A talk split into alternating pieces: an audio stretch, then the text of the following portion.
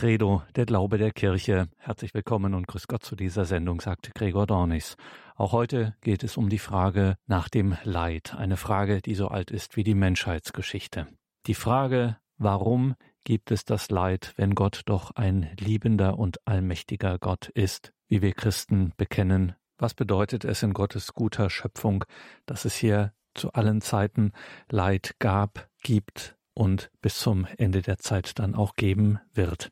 Darüber hat die Theologin und Pädagogin Dr. Margarete Eirich hier schon ein wenig nachgedacht. Insbesondere hat sie darauf geschaut, wie Josef Ratzinger Benedikt XVI. diese Frage betrachtet. Und heute geht es da in einem zweiten Teil weiter, nämlich mit Gottes Antwort auf das Leid. Worin besteht laut Josef Ratzinger Benedikt XVI. Gottes Antwort auf das Leid. Dazu hören wir heute die Theologin und Pädagogin Dr. Margarete Eirich. Liebe Hörerinnen und Hörer, schauen Sie in die Details zu dieser Sendung im Tagesprogramm.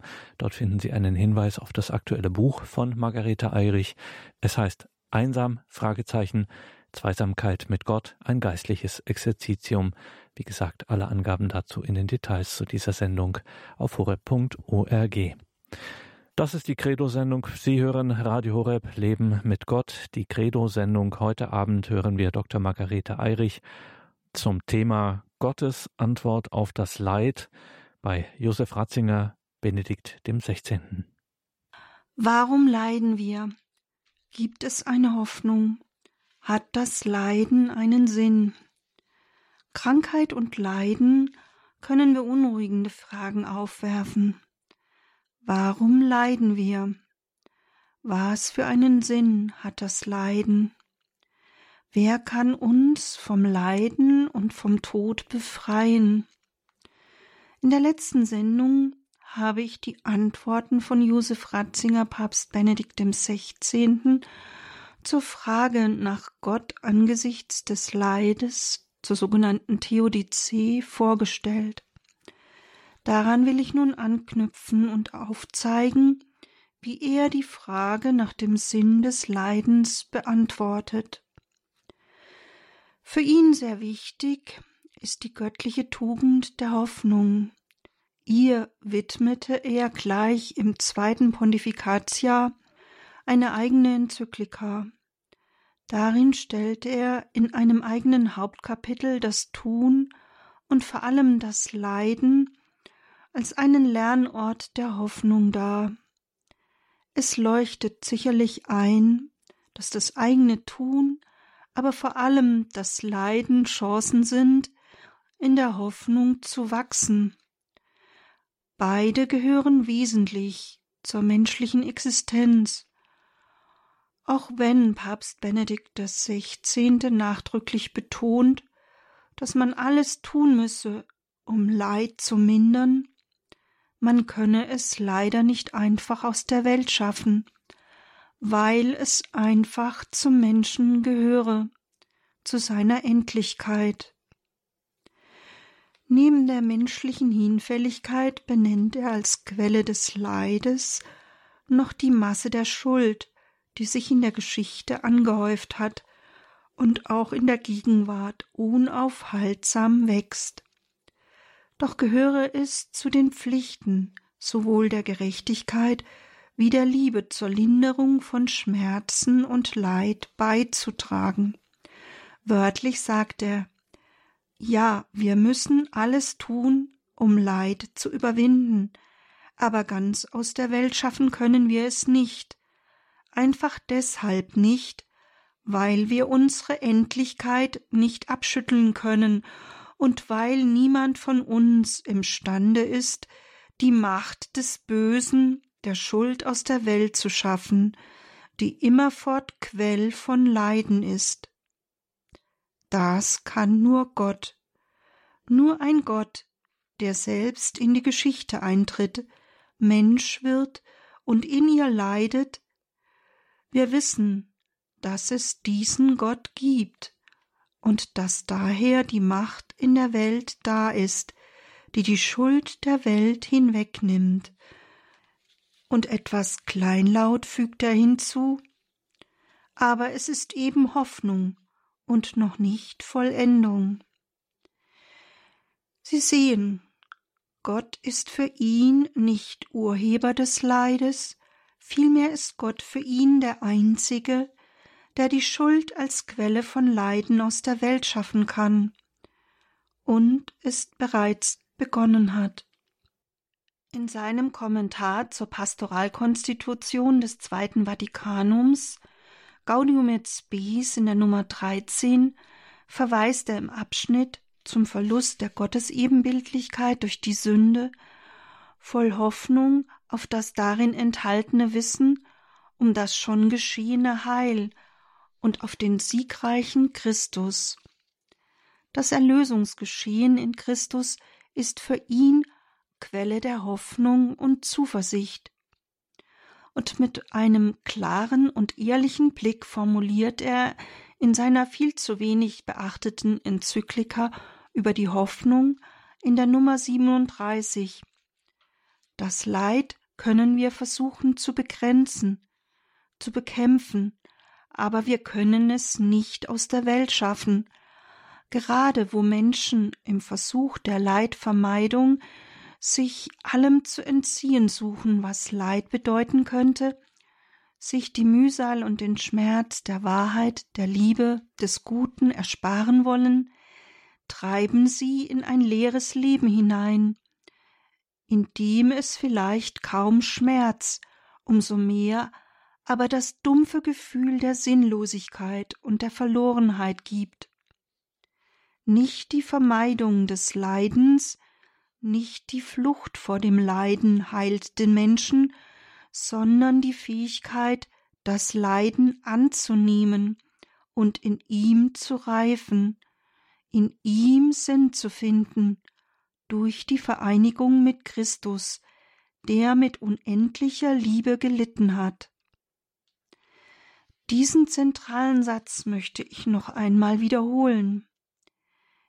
Nicht die Vermeidung des Leidens, nicht die Flucht vor dem Leiden heilt den Menschen, sondern die Fähigkeit, das Leiden anzunehmen und in ihm zu reifen, in ihm Sinn zu finden, durch die Vereinigung mit Christus, der mit unendlicher Liebe gelitten hat. Um dies zu erläutern, führt er einige Sätze aus einem Brief des vietnamesischen Märtyrers Paul Leboantin an, in denen diese Verwandlung des Leidens durch die Kraft der aus dem Glauben kommenden Hoffnung sichtbar wird. Dieser Gefangene um Christi willen kann trotz Fesseln, schlimmer Beleidigungen Martern und Ängsten schreiben Gott, der die drei Jünglinge aus dem brennenden Feuerofen befreit hat, ist mir immer nah. Er hat mich befreit aus diesen Trübsalen und sie in Süßigkeit verwandelt. Ewig währt sein Erbarmen. Inmitten dieser Foltern, die gewöhnlich die anderen beugen und zerbrechen, bin ich dank Gottes Gnade voll Freude und Heiterkeit, denn ich bin nicht allein, sondern Christus ist mit mir. Liebe Brüder, wenn ihr diese Dinge hört, dann freut euch und erhebt einen immerwährenden Dankgesang zu Gott, dem Quell alles Guten, und preist ihn mit mir. Ewig währt sein Erbarmen. Für Papst Benedikt wird in diesem Brief aus der Hölle, aus dem Grauen eines Konzentrationslagers sichtbar, wie zu den Qualen durch die Tyrannen die Entfesselung des Bösen in den Leidenden selber hinzukommt. Doch zugleich zeigt dieser Brief aus der Hölle eine tiefe Hoffnung und Gottverbundenheit, ja sogar ein Paradox, Freude mitten im Leid durch die Hingabe an Gottes Willen. Diesen Widerspruch erklärt der Papst wie folgt Weil Christus ins tiefste Leid, in die Hölle, in eine unsagbare Einsamkeit und Dunkelheit hinabgestiegen ist, so ist er auch bei dem, der dorthin geworfen wird, und macht ihm die Finsternis zu Licht. Das Leid, die Qualen bleiben furchtbar und nahezu unerträglich, aber der Stern der Hoffnung ist aufgegangen, der Anker des Herzens reicht bis zum Thron Gottes. Nicht das Böse wird im Menschen entbunden, sondern das Licht siegt. Leid wird ohne aufzuhören Leid zu sein, dennoch zu Lobgesang. Soweit Spe Salvi 37. Schließlich ermutigt der Papst dazu, die kleinen Mühen des Alltags, die uns immer wieder einmal wie mehr oder weniger empfindliche Nadelstiche treffen, aufzuopfern und ihnen dadurch Sinn zu verleihen. Dies meine, die kleinen Mühen in das große Mitleiden Christi hineinzulegen. So könnten auch die kleinen Verdrießlichkeiten des Alltags Sinn gewinnen und zum Haushalt des Guten der Liebe in der Menschheit beitragen. Soweit Papst Benedikt XVI. in seiner wirklich tiefen Enzyklika zur Hoffnung in der Nummer 40. Was aber sagt er nun zum Warum des Leidens? Warum leiden wir? Hat das Leiden einen Sinn? Ganz ehrlich gesteht er ein, dass auf menschlicher Ebene diese existenziellen Fragen meist unbeantwortet bleiben müssten. Das Leiden sei ein Geheimnis, das der Verstand nicht ergründen könne. Wie bereits in seiner Enzyklika zur Hoffnung betont er auch später bei einem Besuch im Krankenhaus von San Giovanni Rotondo, das Leiden gehört zum Geheimnis des Menschen selbst. Es ist Folge einerseits unserer Endlichkeit, andererseits unserer Masse an Schuld, die sich in der Geschichte angehäuft hat und auch in der Gegenwart unaufhaltsam wachse. Natürlich muss man alles tun, um Leid zu mindern, aber ganz aus der Welt schaffen können wir es nicht, einfach deshalb nicht, weil niemand von uns imstande ist, die Macht des Bösen aus der Welt zu schaffen, die immerfort Quell von Leiden ist. Bereits in seiner kleinen Dogmatik zur Eschatologie, zu Tod und ewigem Leben hatte er sich 1977 der Frage nach der Bedeutung des Leidens gestellt. Für ihn gehört das Leiden zum Leben und zu einer christlichen Ethik des Sterbens. Hier schreibt er Der Glaube sucht nicht das Leid, aber er weiß, dass ohne Passion das Leben nicht zu seiner Gänze kommt, sich vor der Tür seiner eigenen Fülle verschließt. Aus diesem Grund lehne der Glaube den Versuch der Leidvermeidung als dem Wesen des Menschen zuwider ab Bereits in der Antike habe es philosophische Strömungen, Bemühungen gegeben, Leid zu vermeiden. Aber Christi Sterben war eine Annahme des Menschseins bis ins Letzte. Er starb nicht in der noblen Gelassenheit des Philosophen, sondern schreiend, nachdem er die ganze Angst des Alleingelassenen verkostet hat. Bis heute aber sei die Apathie, die Leidvermeidung gerade aufgrund der neuen medizinischen Möglichkeiten ein Thema. Natürlich könne und solle Leid eingedämmt werden, aber der Wille, das Leid ganz abzuschaffen, wäre Ächtung der Liebe und würde nur zu einem leeren Tod und einem leeren Leben führen. Wörtlich folgert er. Der Mensch, der sich dem Leiden nicht stellt, verweigert sich dem Leben. Leidflucht ist Lebensflucht. Die Krise der westlichen Welt beruht nicht zuletzt auf einer Erziehung und einer Philosophie, die den Menschen am Kreuz vorbei, gegen das Kreuz und so gegen die Wahrheit erlösen wolle. Nachdrücklich betont er, dass einzelne Wege hilfreich sein könnten, aber das Absolutsetzen eines einzigen Weges laufe stets ins Leere, und das Ziel müsse stets das ewige Leben sein. In einer Diskussion mit Johann Baptist Metz, Jürgen Moltmann und weiteren befreiungstheologischen Gesprächspartnern wird dies vielleicht noch klarer. Hier gestand er 1999 ein, dass immer Leiden bleiben würde, das nicht beseitigt werden könne.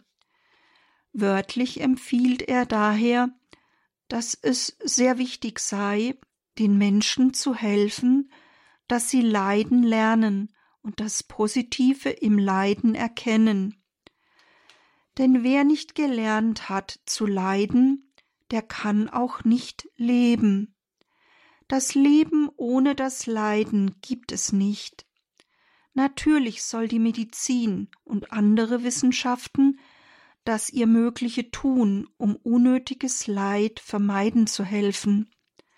Aber es gibt kein Leben ohne Leiden, und das Leiden ist auch, denke ich, eine uns von Gott gegebene Gabe, die uns zum Menschsein hilft und ohne die es die Liebe nicht geben kann. Weiter bekräftigt er, dass es zu den hohen Aufgaben der Kirche gehöre, im Leiden da zu sein und das Mitleiden Gottes, das Mitleiden Christi so gegenwärtig zu setzen, dass Leiden einen Sinn erhalte. Immer wieder gäbe es Grenzen, wo wir Leid nicht verhindern könnten. Hier müsse geholfen werden, dass Leid von innen her erlöst werde. Denn indem der Mensch sein Leiden in das Leiden Christi lege, es mit ihm vereine, könne er die Kraft der Erlösung erfahren. Und schließlich greift Papst Benedikt XVI. in seiner Deutung des Leids auf Gedanken seines Amtsvorgängers zurück. In seiner Ansprache an das Kardinalskollegium und die Mitglieder der römischen Kurie bei seinem ersten Weihnachtsempfang verwies er auf das Lebenszeugnis und die Schriften seines hochgeschätzten Vorgängers. Dieser habe das Leiden des Gottessohnes als die Grenze bezeichnet, die dem Bösen gesetzt ist. Das Leiden Jesu am Kreuz habe dem Leiden einen radikal neuen Sinn verliehen, es von innen her verwandelt. Es ist das Leiden, welches das Böse mit der Flamme der Liebe verbrennt und aufzehrt. Seit Jesu Kreuzesleiden berge jedes menschliche Leiden, jeder Schmerz, jede Gebrechlichkeit, eine Verheißung des Heiles. Diese Lehre zum Sinn von Leid des heiligen Johannes Paul II. aber sei nicht nur gelehrte Theologie, sondern Frucht seines im Leiden gelebten und zur Reife gekommenen Glaubens. Nachdem Papst Benedikt XVI. in dieser Weise seinen Vorgänger gewürdigt hat, betont er erneut, dass man natürlich alles tun müsse, um Leid zu mildern und Ungerechtigkeit, durch die Unschuldige leiden müssen, zu verhindern. Doch müsse vor allem alles getan werden, damit die Menschen den Sinn des Leidens erkennen können und so in der Lage sind, das eigene Leiden anzunehmen und es mit dem Leiden Christi zu vereinen. Dieses Erkennen eines Sinnes im Leid ist ihm sehr wichtig. Ich möchte daher diesen Satz noch einmal wiederholen. Es muss alles dafür getan werden, damit die Menschen den Sinn des Leidens erkennen und so in der Lage sind, das eigene Leiden anzunehmen und es mit dem Leiden Christi zu vereinen. Dadurch wird ihr Leiden eins mit der erlösenden Liebe und folglich zu einer Kraft gegen das Böse in der Welt. Dies habe Papst Johannes Paul II. vorgelebt und uns dadurch die Gewissheit gegeben, dass das Böse wirklich nicht das letzte Wort in der Welt hat. Zwei Jahre später hat Papst Benedikt XVI. Dies wiederholt und dabei hervorgehoben, dass in und mit Christus es möglich sei, jede körperliche und geistliche Prüfung anzunehmen und zu bewältigen und so gerade im Augenblick größter Schwäche die Früchte der Erlösung zu spüren. Dann könne sich der Auferstandene als der Lebendige, der das Dasein verwandelt, zeigen, als derjenige, der auch der Krankheit und dem Tod einen heilbringenden Sinn gibt. Durch eine solche Hingabe an den göttlichen Willen werde das im Glauben angenommene Leid zu einem Tor, um durch das Geheimnis des erlösenden Leidens Christi hindurch zum Frieden und Glück durch seine Auferstehung zu gelangen. Als weiteren Aspekt des Leidens hat Papst Benedikt XVI. das Leiden als Akt der Liebe und Quelle der Erneuerung der Kirche bezeichnet. Dabei hat er erneut auf seinen hochgeschätzten Amtsvorgänger Papst Johannes Paul II. verwiesen. Dieser habe vor aller Augen Jesu Aufruf zur Kreuzesnachfolge vorgelebt und gezeigt, dass Leid nicht bloß ein Nein, etwas Negatives ist, nicht das Fehlen von etwas, sondern eine positive Wirklichkeit. Das Leid, das wir in Liebe zu Christus und in Liebe zu Gott und den anderen annehmen, ist eine heilbringende Kraft, eine Kraft der Liebe. Das habe der polnische Papst uns mit seinem Leben gezeigt. Er habe gezeigt, dass Gott die Liebe ist, uns durch das Annehmen unseres Leides an die Hand nehme in seine Liebe hineinnehme und auf eben diese Weise erlöse. Im Anschluss an diesen Rückblick dankte Papst Benedikt XVI. allen, die ihr Leid annehmen, mit dem Herrn vereinen und auf diese Weise zur erneuernden Quelle werden. Zugleich ermutigt er dazu, für die Leidenden zu beten, ihnen zu helfen, beizustehen und Dankbarkeit sowie Respekt zu schenken. Diese grundlegende Botschaft des Christentums wurzle in der Theologie des Kreuzes. In Schmerz und Leid ist die Liebe Christi gegenwärtig, und Schmerz und Leid fordern uns heraus, uns mit seinem Leiden zu vereinen indem wir das Leid und die Leidenden annehmen, könnten wir unsere Menschlichkeit unter Beweis stellen. Immer wieder finden sich bei Josef Ratzinger, Papst Benedikt XVI., aufbauende, an Kranke und Leidende gerichtete Worte. Gerade ihnen will er den Sinn des Leidens erschließen.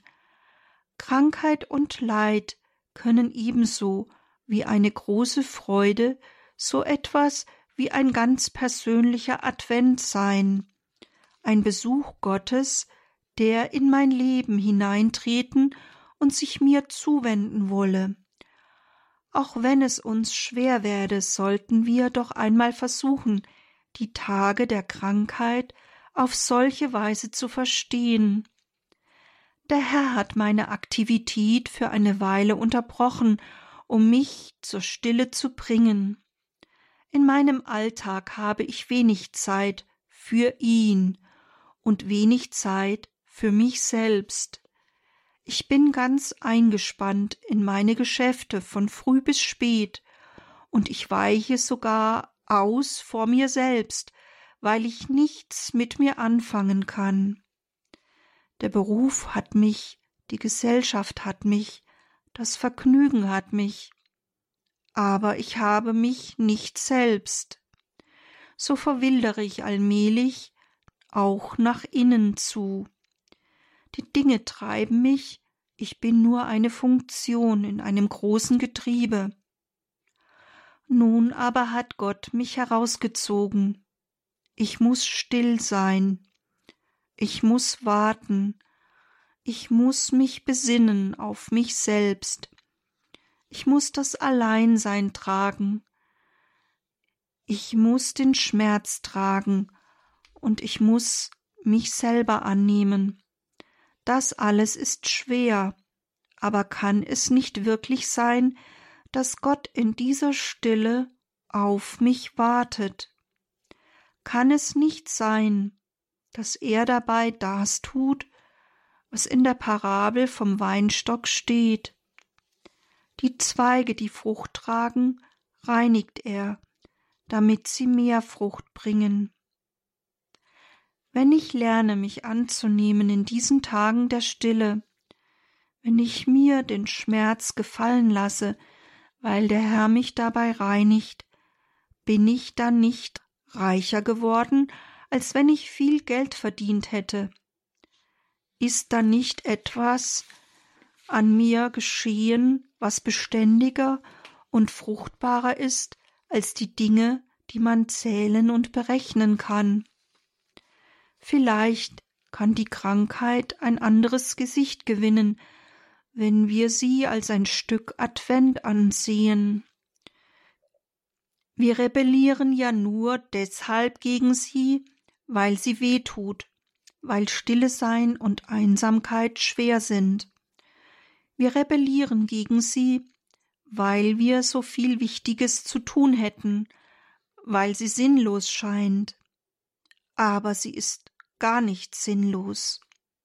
Im Gefüge des menschlichen Lebens hat sie ihre Bedeutung. Sie kann der Augenblick Gottes in unserem Leben sein, die Zeit, da wir für ihn offen sind und damit auch uns selbst wiederfinden lernen. Soweit die Betrachtung von Papst Benedikt XVI. zu Krankheit und Leid. Er bleibt aber nicht beim Zuspruch und der Sinnerschließung für die Leidenden stehen. Immer wieder ermutigt er dazu, gerade im Leiden mit dem Gebet nicht nachzulassen. Zwar gesteht er ehrlich ein, dass es für die, die sich mitten im Leid befinden, manchmal nicht einfach sei, mit Gott im Gespräch zu bleiben. Doch dann sei es umso wichtiger, in einem wirklich offenen Austausch mit dem Vater im Himmel zu bleiben. So regt er bereits bei seinem Interviewbuch Gott und die Welt dazu an, Leiden als Chance zu betrachten und ehrlich und anhaltend mit Gott zu sprechen. Dazu gehöre es, Gott ganz offen das eigene Nichtverstehen zu sagen. Dies sei vielfach der Beginn des persönlichen Betens und der Bewältigung.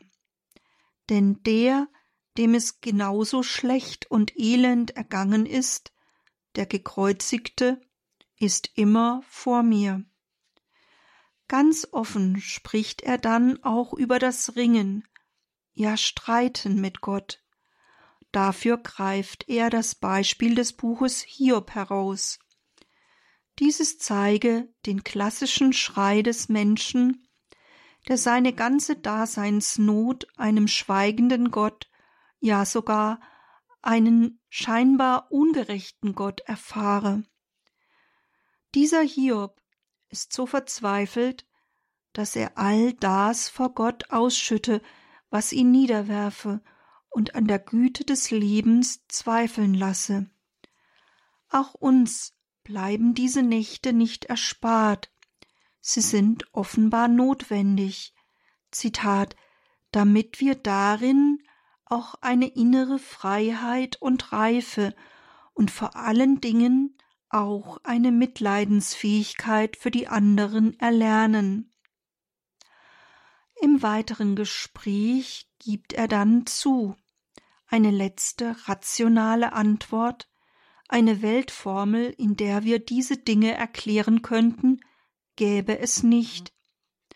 Denn dort, wo es wirklich unter die Haut und ans Herz gehe, seien ganz andere Gewichte im Spiel, die man nicht mehr mit Universalformeln erklären könne, sondern die letzten Endes nur im ganz persönlichen Durchleiden ins Reine gebracht werden könnten. An dieser Stelle hakt der Interviewer Peter Seewald natürlich nach. Wenn einem doch ein solcher Seelenschmerz, wie bei Hiob geschildert, nicht erspart bleibe, was nütze dann der Glaube? Vielleicht überrascht an dieser Stelle die Antwort von Kardinal Ratzinger. Diese Frage dürfe man sehr wohl stellen, denn wenn man etwas tue, müsse es auch einen Sinn haben. Man wolle schließlich wissen, ob das, was man tue, richtig sei oder eine Täuschung. Falsch werde diese Frage dann, wenn man alles unter dem Gesichtspunkt des Ich betrachte und der wichtigste Grund sei, was ich davon erhalte. Dann sei man in der Perspektive der Habsucht, des Habenwollens und verschließe sich in sich selbst. Dann könne man auch nichts mehr verstehen und müsse am Leben letztlich scheitern. Christus aber habe gesagt, wer sein Leben besitzen will, der muss es verlieren. Nur wer sein Leben verliere, der sei bereit, es wegzugeben. Der komme in die richtige Perspektive und könne dadurch das Leben finden. Und hier kommt der Kardinal auf einen entscheidenden Punkt zu sprechen, der auf jedem geistlichen Weg wichtig ist, den Blick weg von sich hin zu Gott. Um dies zu veranschaulichen, vergleicht er ihn mit der menschlichen Liebe. Auch da müsse man loslassen, bereit sein, sich zu geben. Damit Liebe wirklich bereichernd und groß wird, muss man auch bereit sein, für den anderen Menschen auf sich selber zu verzichten, aus sich herauszugehen, sich zu geben. Was aber für die menschliche Liebe gelte, das gelte erst recht im Großen unseres Verhältnisses zu Gott, aus dem schließlich alle anderen Verhältnisse erst entstehen könnten. Mit diesem Vergleich von der rein menschlichen Beziehung hin zur Beziehung zu Gott bleibt der Kardinal aber nicht stehen, sondern fährt fort zu erklären, wie man dies erlernen könne.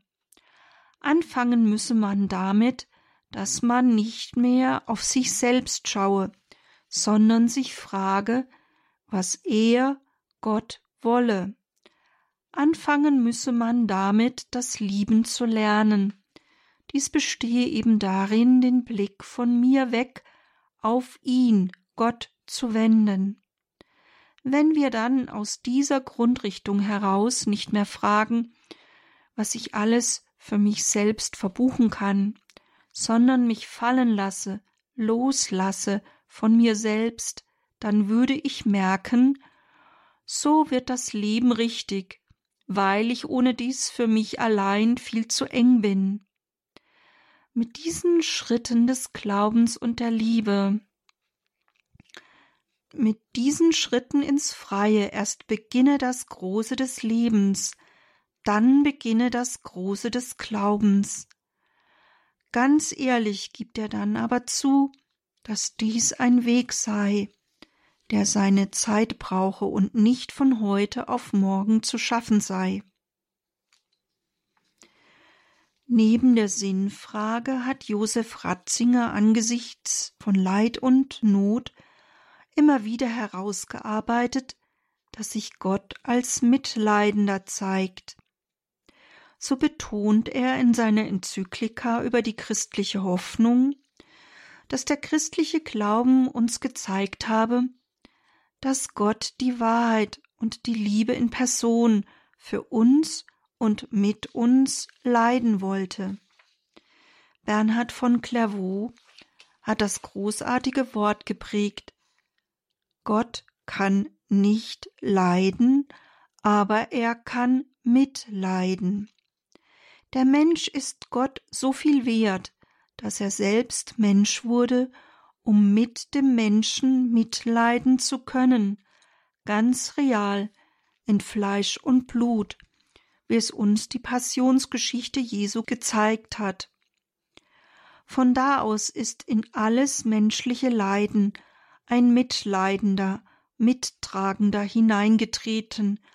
In jedem Leiden ist von da aus der Trost, der mitleidenden Liebe Gottes anwesend und damit der Stern der Hoffnung aufgegangen. Gewiss, in unseren verschiedenen Leiden und Prüfungen brauchen wir immer auch unsere kleinen und großen Hoffnungen auf einen freundlichen Besuch, auf Heilung innerer und äußerer Wunden, auf einen guten Ausgang aus einer Krise und so weiter. Deswegen auch brauchen wir die Zeugen, die Märtyrer, die sich ganz gegeben haben, um es uns von ihnen zeigen zu lassen, Tag um Tag. Aber diese Leidensfähigkeit hängt an der Weise und an dem Maß der Hoffnung, die wir in uns tragen und auf die wir bauen. Weil die Heiligen von der großen Hoffnung erfüllt waren, konnten sie den großen Weg des Menschseins gehen, wie ihn uns Christus vorgegangen ist. Gott aber zeigt sich nicht nur als Mitleidender, er wirkt selbst auch heilend. So hat Papst Benedikt XVI. 2008 in einer Predigt in Lourdes an das durch die Sakramente geschenkte Heil erinnert. In diesem Zusammenhang hob er natürlich vor allem Christi heilendes Handeln im Sakrament der Krankensalbung hervor.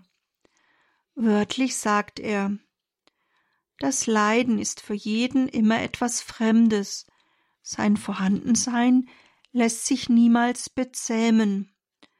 Es fällt daher schwer, das Leiden zu ertragen, und noch schwerer ist es, das Leiden, wie es manche große Zeugen der Heiligkeit Christi getan haben, als Bestandteil unserer Berufung anzunehmen, so wie Bernadette es ausdrückte. Alles schweigend leiden, um Jesus zu gefallen. Um das sagen zu können, muss man schon einen langen Weg gemeinsam mit Jesus zurückgelegt haben. Dagegen ist es möglich, sich schon jetzt der Barmherzigkeit Gottes zu überlassen, die in der Gnade des Krankensakraments sichtbar wird. Bernadette selbst hat im Laufe eines Lebens, das oft von der Krankheit gezeichnet war, dieses Sakrament viermal empfangen. Die diesem Sakrament eigene Gnade besteht darin, dass der kranke Christus den Arzt in sich aufnimmt. Christus ist jedoch nicht ein Arzt nach der Ordnung der Welt. Um uns zu heilen, bleibt er nicht außerhalb des Leidens, das der Kranke erduldet.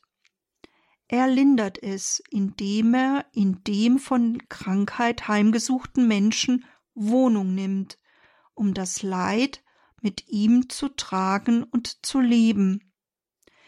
Die Gegenwart Christi durchbricht die Isolierung, die der Schmerz hervorruft.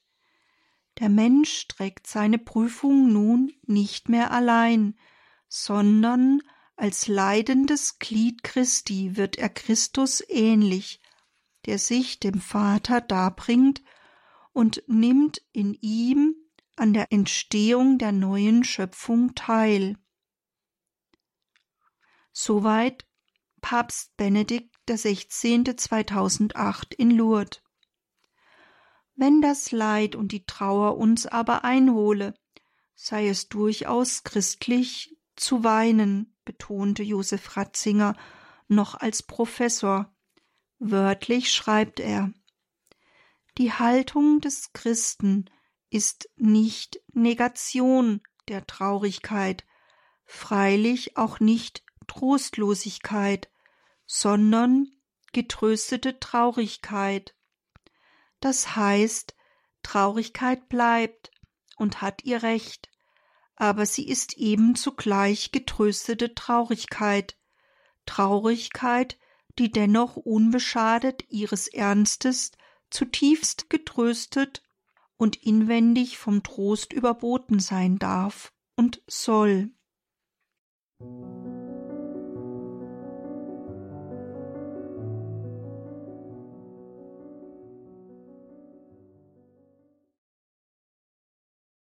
Meine Ausführungen zur Theodizee, zur Frage nach dem Warum des Leids und dessen Sinn möchte ich mit dem schließen, was Papst Benedikt an den beiden Orten unsagbaren Leids in Auschwitz und in New York sagte.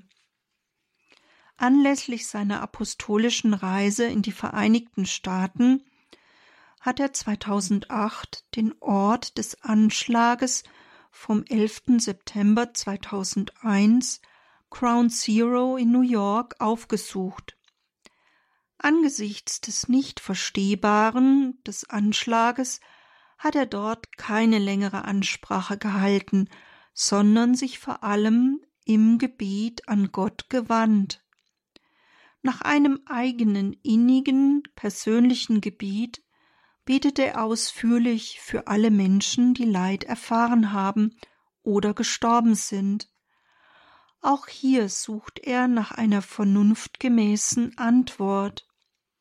Er, der immer wieder Glaube und Vernunft zusammenbringen will, betet an diesem Schauplatz unglaublicher Gewalt und unvorstellbaren Leides zum Gott des Verstehens.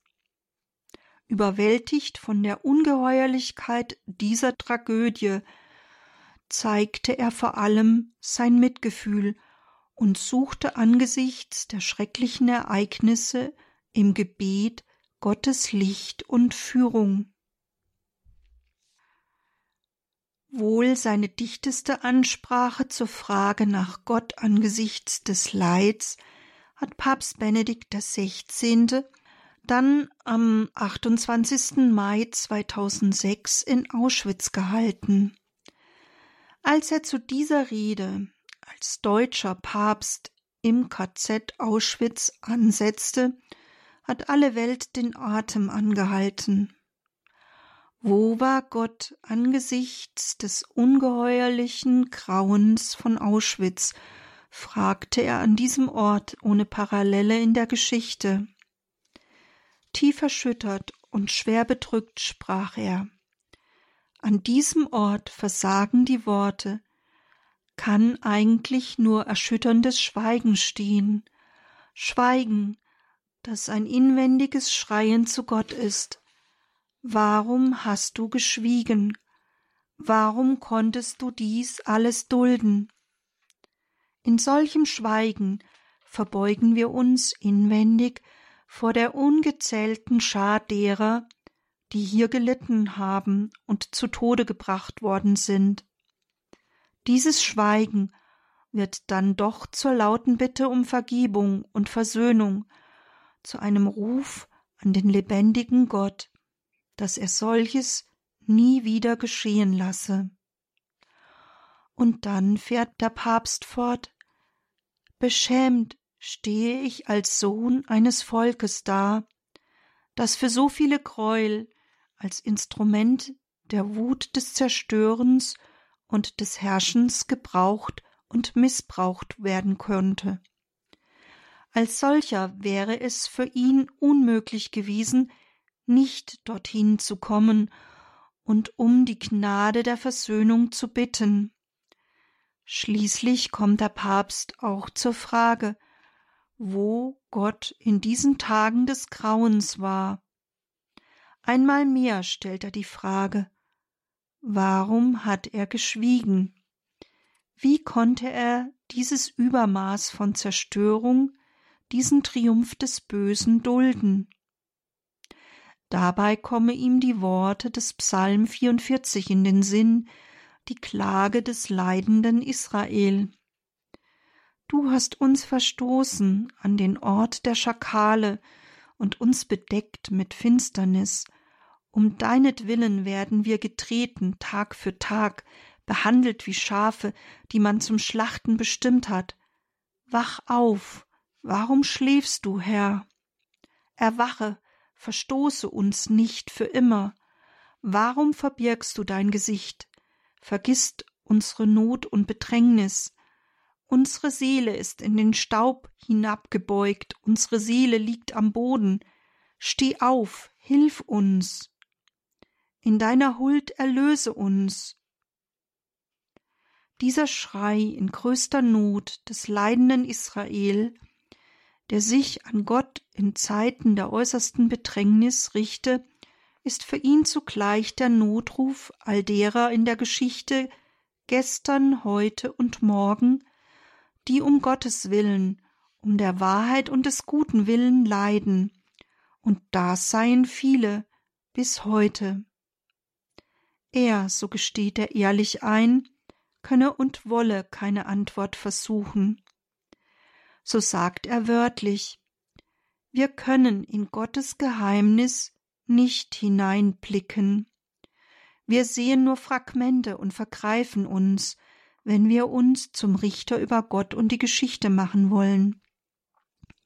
Dann würden wir nicht den Menschen verteidigen, sondern zu seiner Zerstörung beitragen. So der Papst wörtlich. Vielmehr müssten wir bei dem demütigen, aber eindringlichen Schrei zu Gott bleiben. Wach auf, vergiss dein Geschöpf nicht.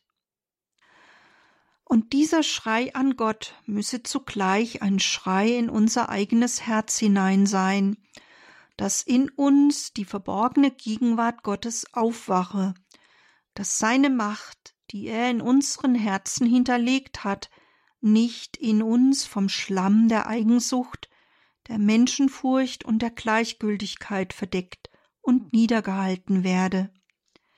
Diesen Schrei an Gott, diesen Ruf in das eigene Herz müsse erneut angestoßen werden angesichts der erneuten dunklen Mächte, die uns aus den Herzen des Menschen aufzusteigen scheinen. Auf der einen Seite der Missbrauch Gottes zur Rechtfertigung blinder Gewalt gegen Unschuldige, auf der anderen Seite der Zynismus, der Gott nicht kennt und den Glauben an ihn verhöhnt. Angesichts dessen ruft der Papst zu Gewaltlosigkeit und Frieden auf. Wörtlich sagt er Der Gott, dem wir glauben, ist ein Gott der Vernunft, einer Vernunft, die freilich nicht neutrale Mathematik des Alls, sondern eins mit der Liebe, mit dem Guten ist. Wir bitten Gott und wir rufen zu den Menschen, dass diese Vernunft, die Vernunft der Liebe, der Einsicht in die Kraft der Versöhnung und des Friedens die Oberhand gewinne, inmitten der uns umgebenden Drohungen der Unvernunft oder einer falschen, von Gott gelösten Vernunft. Hier hören Sie wieder ganz den Theologenpapst mit seinem großen Anliegen von Glaube und Vernunft. Für Papst Benedikt XVI. wollten die Machthaber des Dritten Reiches mit dem Austilgen des ganzen jüdischen Volkes den Gott töten, der zum Menschen gesprochen hat und ihn in Verantwortung nehme. Es sollte die Wurzel ausgerissen werden, auf der der christliche Glaube beruht und endgültig durch den neuen, selbstgemachten Glauben an die Herrschaft des Menschen, des Starken ersetzt werden. Dankbar beugt er sich vor denen, die als Zeugen der Wahrheit und des Guten in Auschwitz starben und sich nicht der Macht des Bösen gebeugt haben, sondern vielmehr wie die drei Jünglinge angesichts der Drohung des babylonischen Feuerofens geantwortet haben Wenn überhaupt jemand, so kann nur unser Gott uns retten. Tut er es aber nicht, so sollst du, König, wissen, auch dann verehren wir deine Götter nicht und beten das goldene Standbild nicht an, das du errichtet hast. Daniel 3,17 Diese mutigen Menschen zeigten, wie furchtbar das Werk des Hasses ist.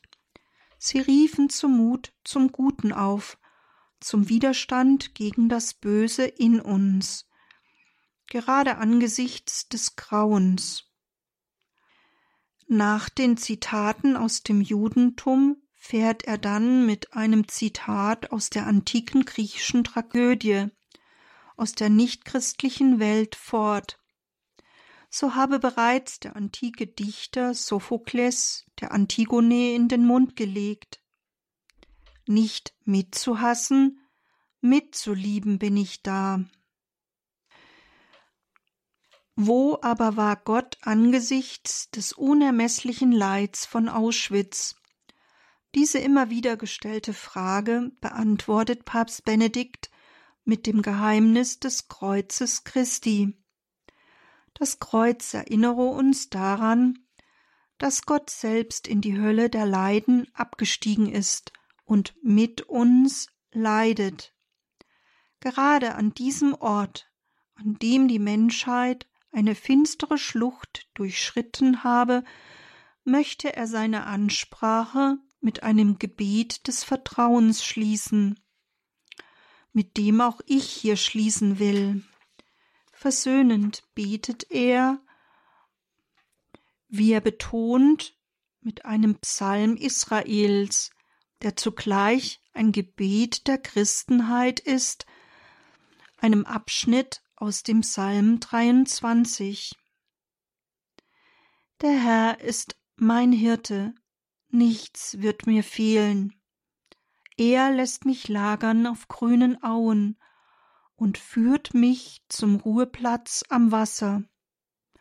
Er stillt mein Verlangen.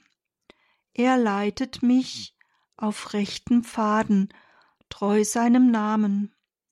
Muss ich auch wandern in finsterer Schlucht, ich fürchte kein Unheil, denn du bist bei mir, dein Stock und dein Stab geben mir Zuversicht. Im Haus des Herrn darf ich wohnen für lange Zeit. Amen.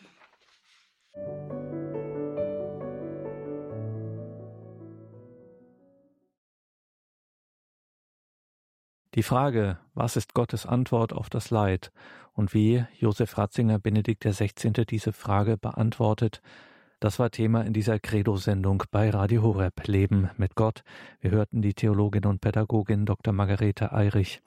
Liebe Hörerinnen und Hörer, diese Gedanken können Sie nachhören in unserer Mediathek, wie Sie das gewohnt sind. Und wenn Sie dann schon auf horeb.org sind, schauen Sie auch in die Details zu dieser Sendung im Tagesprogramm. Dort finden Sie einen Hinweis auf das aktuelle Buch von Margarete Eirich. Das Buch heißt Einsam, Fragezeichen, Zweisamkeit mit Gott, ein geistliches Exerzitium. Erschienen ist das im FE Medienverlag. Einsam, Fragezeichen, Zweisamkeit mit Gott, ein geistliches Exerzitium das aktuelle Buch von Dr. Margarete Eirich. In den Details zu dieser Sendung auf horeb.org finden Sie die näheren Angaben und natürlich ganz klar, unser Hörerservice weiß da auch darüber Bescheid. Danke Ihnen allen für Ihre Verbundenheit mit Radio Horeb, Ihre Treue. Danke all jenen, die durch ihre Gebete, Opfer und Spenden dieses Werk der Vorsehung am Laufen halten, sozusagen dass wir hier in Lebenshilfe, Spiritualität, Katechese und vor allem und zuallererst in der Liturgie im Gebet miteinander und füreinander vor Gott stehen können. Das ist nur möglich dank ihrer Opfer und Spenden. Ein herzliches Vergelt's Gott, gerade auch in diesen so schwierigen Zeiten. Danke allen, die das schon tun und danke allen, die jetzt in diesem Moment darüber nachdenken, es vielleicht auch mit in ihr Gebet nehmen. Jeder Euro zählt. Danke Ihnen allen. Mein Name ist Gregor Dornis. Ich wünsche Ihnen viel Freude hier im weiteren Programm und vor allem Gottes reichen Segen, einen gesegneten Abend und eine behütete Nacht. Und hier folgt jetzt um 21.30 Uhr die Reihe Nachgehört.